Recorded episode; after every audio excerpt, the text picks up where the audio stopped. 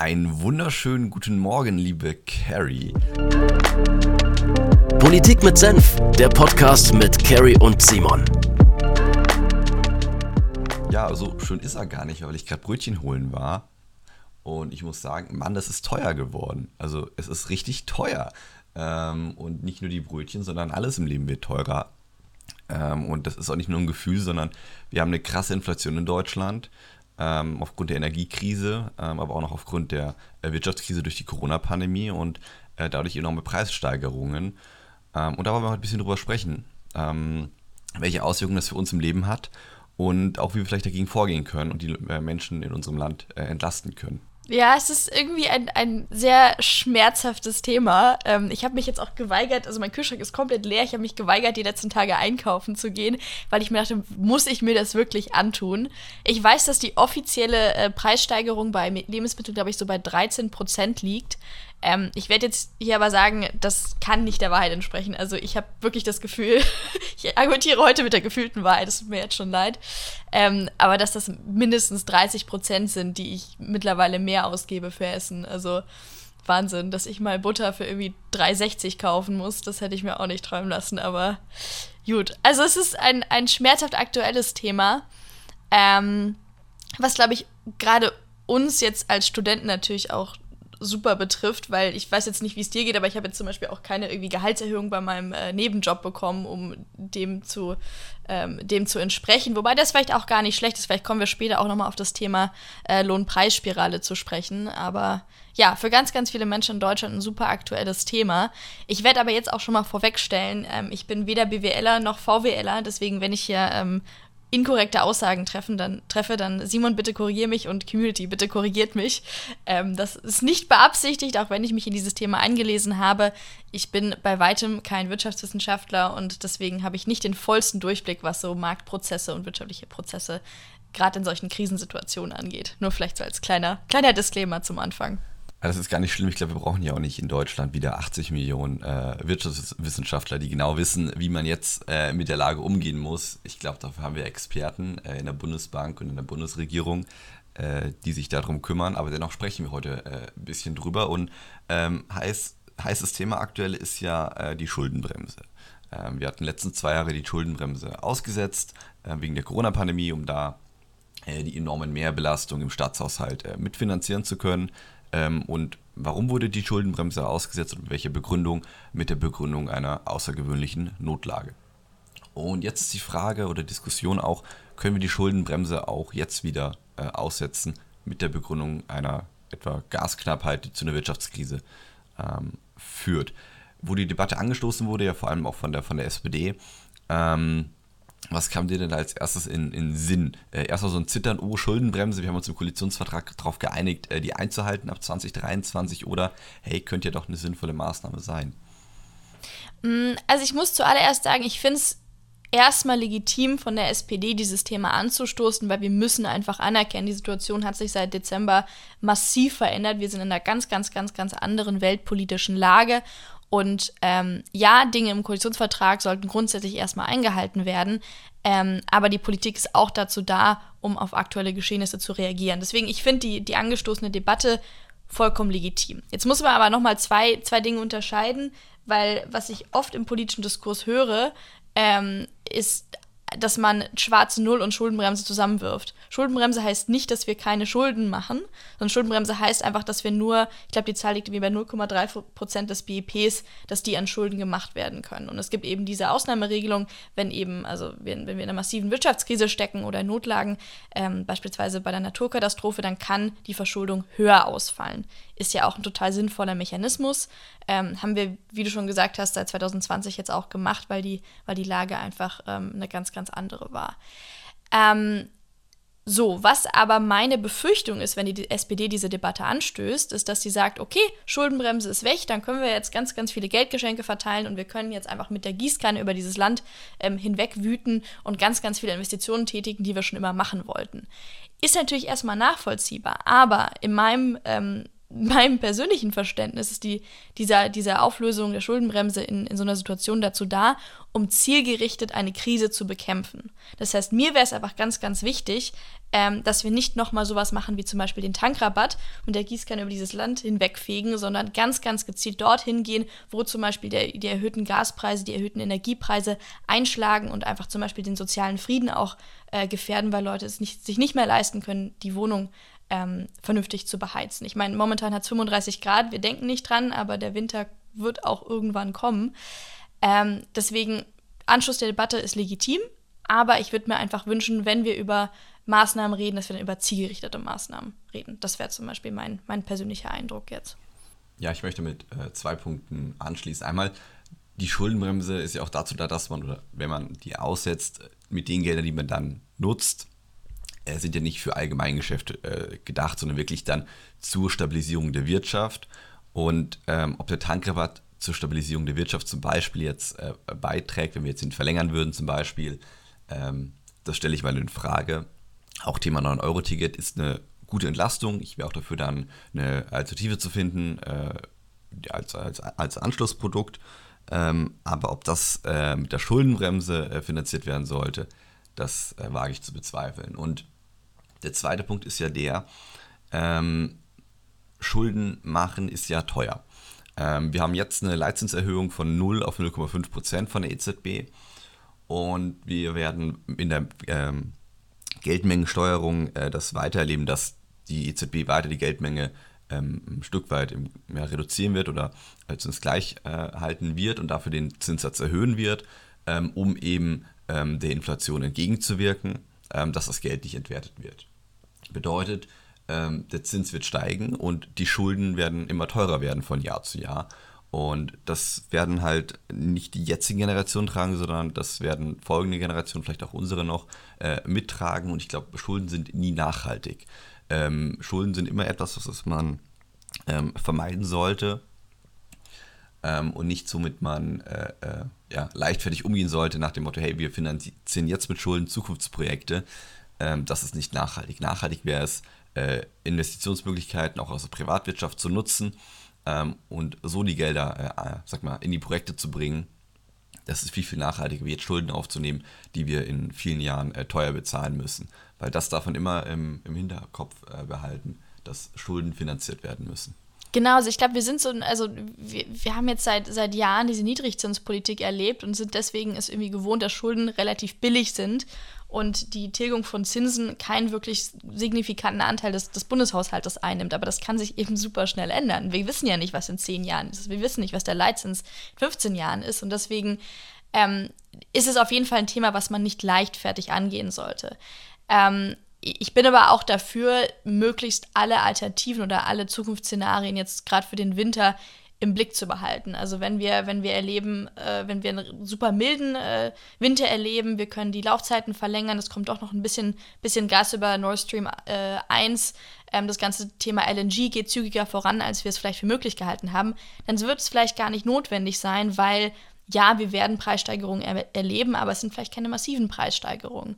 Aber wenn es eben ein Szenario ist, wie ähm, der Winter bekommt irgendwie minus 25 Grad, also wir leben jetzt einen super extremen Sommer, vielleicht kriegen wir einen super extremen Winter hinten dran gehängt.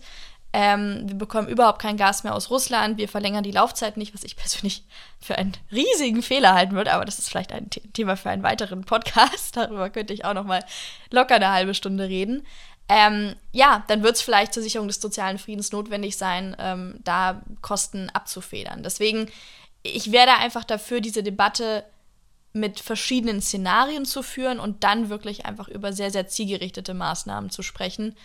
Ähm, und das ist nochmal ein anderes Thema, was mir super wichtig ist. Wir reden ganz, ganz oft über die Ausgabenseite äh, sorry, über die Einnahmenseite, okay, wir brauchen irgendwie mehr Geld, wir müssen mehr finanzieren, aber vielleicht sollten wir uns auch mal überlegen, für was geben wir unser Geld momentan aus. Ähm, also die Bundesjulis haben ja zum Beispiel so einen Subventionsbericht vorgelegt über verschiedene Subventionen, die sie ähm, abschaffen würden, weil sie nicht zielführend sind. Ähm, jetzt haben wir auch die, die, die Kaufprämie für E-Autos ähm, ich weiß nicht, ob die komplett abgeschafft wurde. Doch, oder? Sie wird komplett abgeschafft. Die wird komplett ne? abgeschafft. Genau. Ja. Was ich, ich glaube, das sind ungefähr zweieinhalb Milliarden äh, jedes Jahr. Finde ich super sinnvoll, dass wir auch über solche ähm, Werkzeuge sprechen, damit wir Geld aus anderen ähm, Ressorts freimachen für potenzielle äh, Preisabfederung. Also das ist auch auf jeden Fall ein Thema, was wir, was wir anschauen sollten. Ich glaube, in diesem Subventionsbericht waren auch Subventionen im, ich glaube, so um 10, 10, 10 Milliarden oder sowas in der Höhe.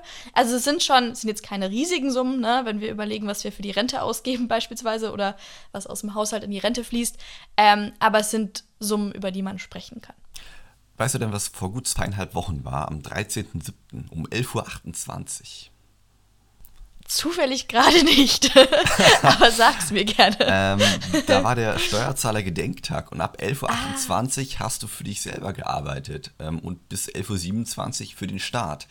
Ähm, und das ist, glaube ich, auch eine Hausnummer, wenn man sich überlegt, Mitte Juli ähm, ist der Tag, an dem ich ähm, erst anfange, für mich in mein Leben, für meine Preissteigerung, für mein teures Mittagessen ähm, zu arbeiten. Und das betrifft ja vor allem die niedrigen und mittleren Einkommen. Und da sprechen wir jetzt über äh, kalte Progression. Bedeutet, wenn ich den ähm, progressiven Steuertarif, den wir in Deutschland haben, nicht an die Preissteigerung anpasse, verlieren halt die Menschen am meisten.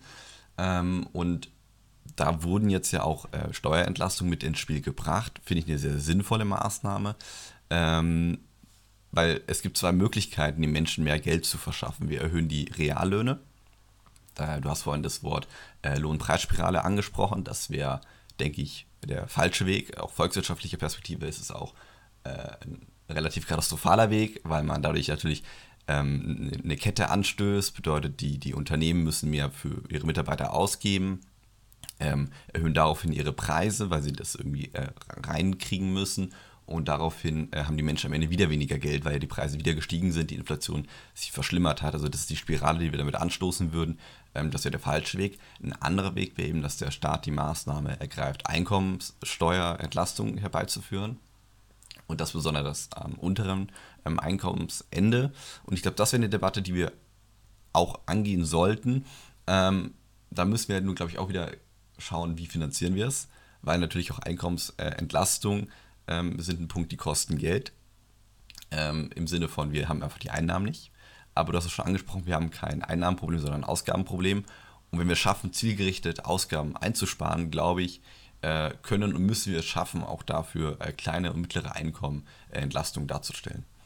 Hm. Ja, genau. Also jetzt, jetzt sind wir bei der Lohnpreisspirale. Also das ist ein Thema, da, da frage ich mich auch, wie man ähm, da richtig in der gesellschaftlichen Debatte mit umgeht, weil ich kann es den, äh, den Gewerkschaften natürlich nicht verübeln, dass sie jetzt höhere Tariflöhne fordern, weil sie haben ja recht, ne? die Preise gehen hoch, wenn man plötzlich 40 Prozent oder 30 Prozent mehr für Lebensmittel ausgibt und 40 Prozent mehr ähm, an, der, an der Tanksäule zahlt. Ähm, ja, das tut ganz, ganz, ganz, ganz vielen Leuten weh. Ähm, aber wie, also wie was setzt sich dann dieser, dieser legitimen Position im gesellschaftlichen Diskurs entgegen, weil das Wort Lohnpreisspirale, also so mit, mit kalten marktwirtschaftlichen Konzepten zu argumentieren, funktioniert halt in so einer emotionalen Debatte nicht unbedingt so wahnsinnig nee, nee, gut. überhaupt nicht. Also mein, mein VWL-Prof meinte, ähm, das Beste, was wir machen könnten, wäre aussitzen. Ähm, ich glaube, ich Ja, aber sagen, sag äh, das mal jemandem, der seine Stromrechnung aussitzen, genau. Ja.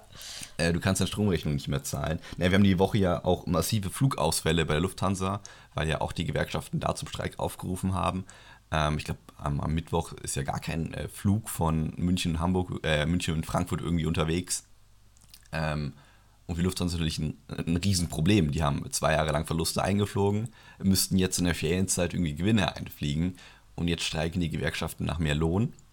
Wie du meinst, man kann das ihnen nicht verübeln, aber eigentlich äh, der falsche Weg. Es ist ja eigentlich der falsche Weg, aber es ist halt, ja genau, also sag jemandem mal, er soll es aussitzen, wenn er irgendwie sein Essen nicht mehr bezahlen kann, ist halt, ist halt jetzt nicht die empathischste Argumentation, die jemanden davon überzeugen wird, zu sagen, ja, ja gut, gut, dann, dann, dann streike ich natürlich nicht, hast vollkommen recht, Lohnpreisspirale klingt ja furchtbar, machen wir nicht.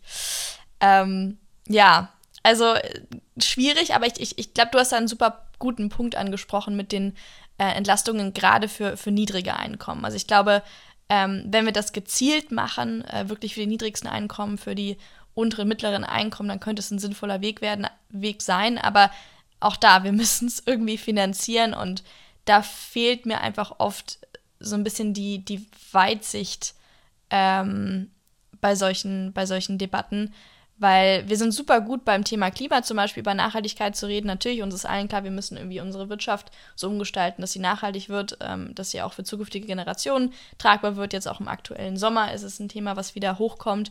Ähm, aber so bei Finanzen würde ich mir gerade so im, im, linken politischen Spektrum ähm, ein bisschen mehr Bewusstsein für Nachhaltigkeit wünschen, weil äh, es ist ja nicht absehbar, als ob unsere finanzielle Situation in den nächsten Jahren so viel besser wird. Ne? Also die Wirtschaftsentwicklung in den nächsten zwei Jahren wird in Deutschland relativ bescheiden sein. Ähm, wir sind eine Gesellschaft, die immer weiter altert. Äh, der, die Rente oder der Zuschuss zur Rente im Bundeshaushalt, ich glaube, der nimmt ja mittlerweile schon irgendwie die Hälfte des Bundeshaushaltes ein oder ein Drittel.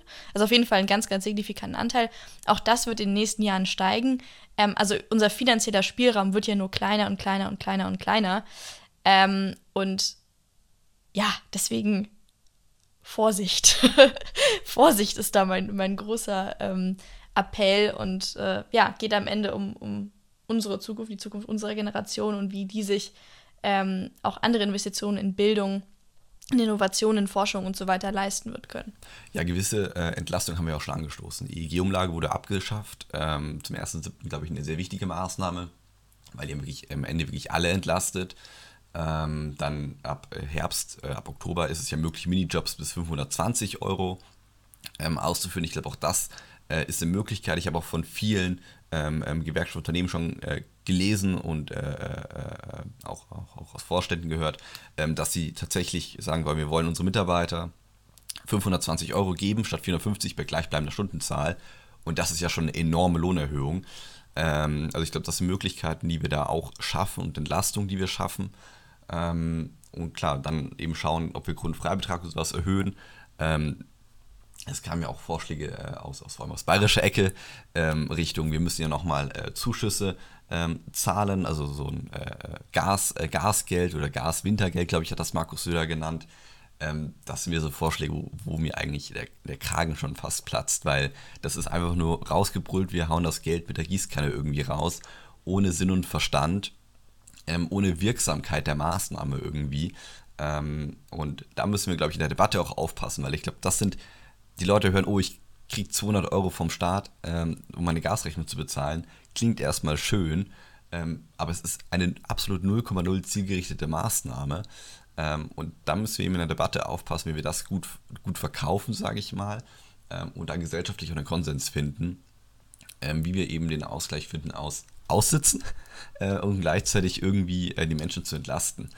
Ähm, das wird, glaube ich, die Aufgabe in den nächsten, äh, nächsten Monaten werden. Und dann die Debatte zur Schuldenbremse. Hoffe ich, dass es eine Sommerloch-Debatte auch ein Stück weit bleibt ähm, und wir nicht im Herbst dann, wenn der Bundestag wieder äh, voll reinstartet, auch da wieder die Debatte fortführen. Ähm, denn ich glaube, da haben noch andere, andere Aufgaben, auch Richtung Corona, glaube ich, wieder kommen, ähm, dass wir uns damit auch neu beschäftigen müssen. Ich hätte es kurz vergessen, Simon, danke für die Erinnerung. Scheiße, da war ja noch da was. War noch was. Ja, ähm, das wird ein Thema wieder ja. werden, glaube ich, dass wir da auch, sobald äh, der Bundestag wieder äh, unterwegs ist, dass wir über äh, ja, Maßnahmen auch zum Herbst, zum Winter äh, sprechen müssen. Zumindest auch, wie wir da äh, eine Grundlage schaffen, auf der die Länder äh, entscheiden können. Ähm, und deswegen glaube ich, wenn wir da so doppelt gefrachtete Debatten rund um Finanzpolitik und äh, äh, ja, äh, Corona-Politik haben, äh, ich glaube, das zehrt wieder ziemlich an der Gesellschaft. Und wir müssen die Menschen jetzt irgendwie mal äh, in Ruhepuls bringen. Und das schaffen wir aktuell überhaupt nicht. Und das wäre, glaube ich, Aufgabe der Politik.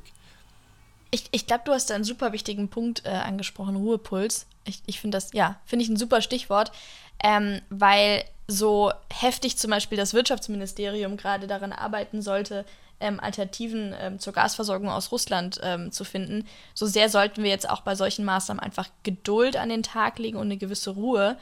Weil was mir zum Beispiel auch nicht wirklich bewusst war, war, dass zum Beispiel ja die Gaspreise noch nicht vollständig auf den Kunden umgelegt wurden. Es gibt ja solche, ähm, also mit den aktuellen Verträgen ähm, konnte, konnten die größten Gasunternehmen momentan die Preise noch nicht vollständig umlegen. Das heißt, wir, wir, sehen überhaupt noch gar nicht, was wird denn die finale Preissteigerung im Winter sein. Das wissen wir noch nicht. Und deswegen, bevor wir das wissen, glaube ich, ist es komplett ein, kompletter Quatsch, ähm, da mit irgendwelchen Maßnahmen voranzugehen, weil wir glaube ich, schon eine gewisse Weitsicht haben müssen, was wird denn noch in den nächsten Monaten auf uns zukommen. Nicht, dass wir jetzt das große Entlastungspaket anstoßen und merken, oh Moment, aber der große Peak wird irgendwie im Februar oder März sein.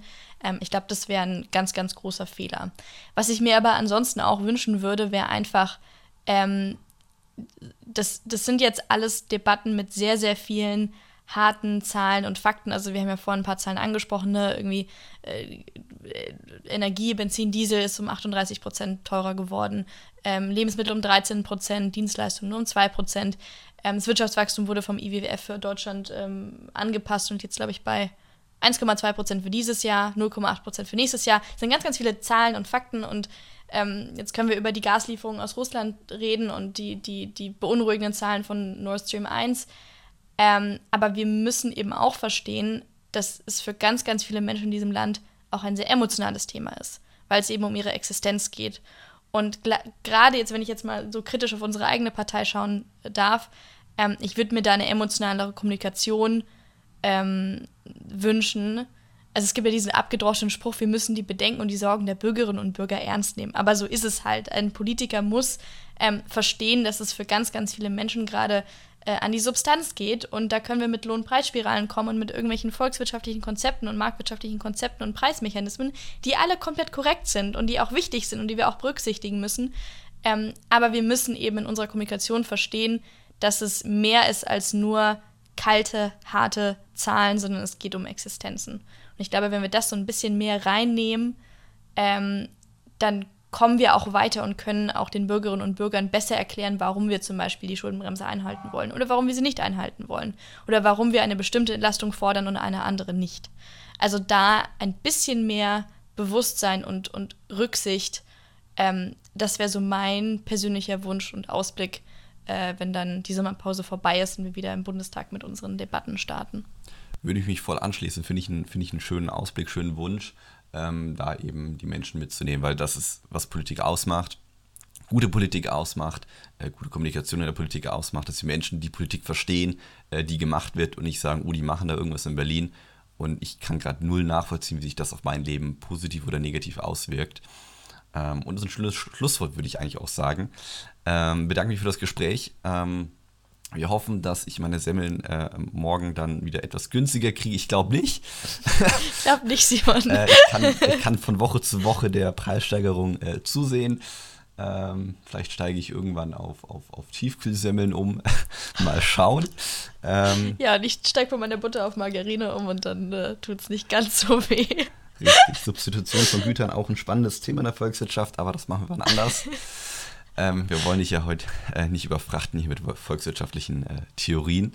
Ähm, und ja, danke fürs Gespräch. Damit schöne zwei Wochen euch. Ja, mach's gut, Simon, und wir hören uns zwei Wochen wieder. Politik mit Senf, der Podcast mit Carrie und Simon. Alle zwei Wochen neu. Hast du Themen, die dich bewegen? Schreib den beiden auf Social Media.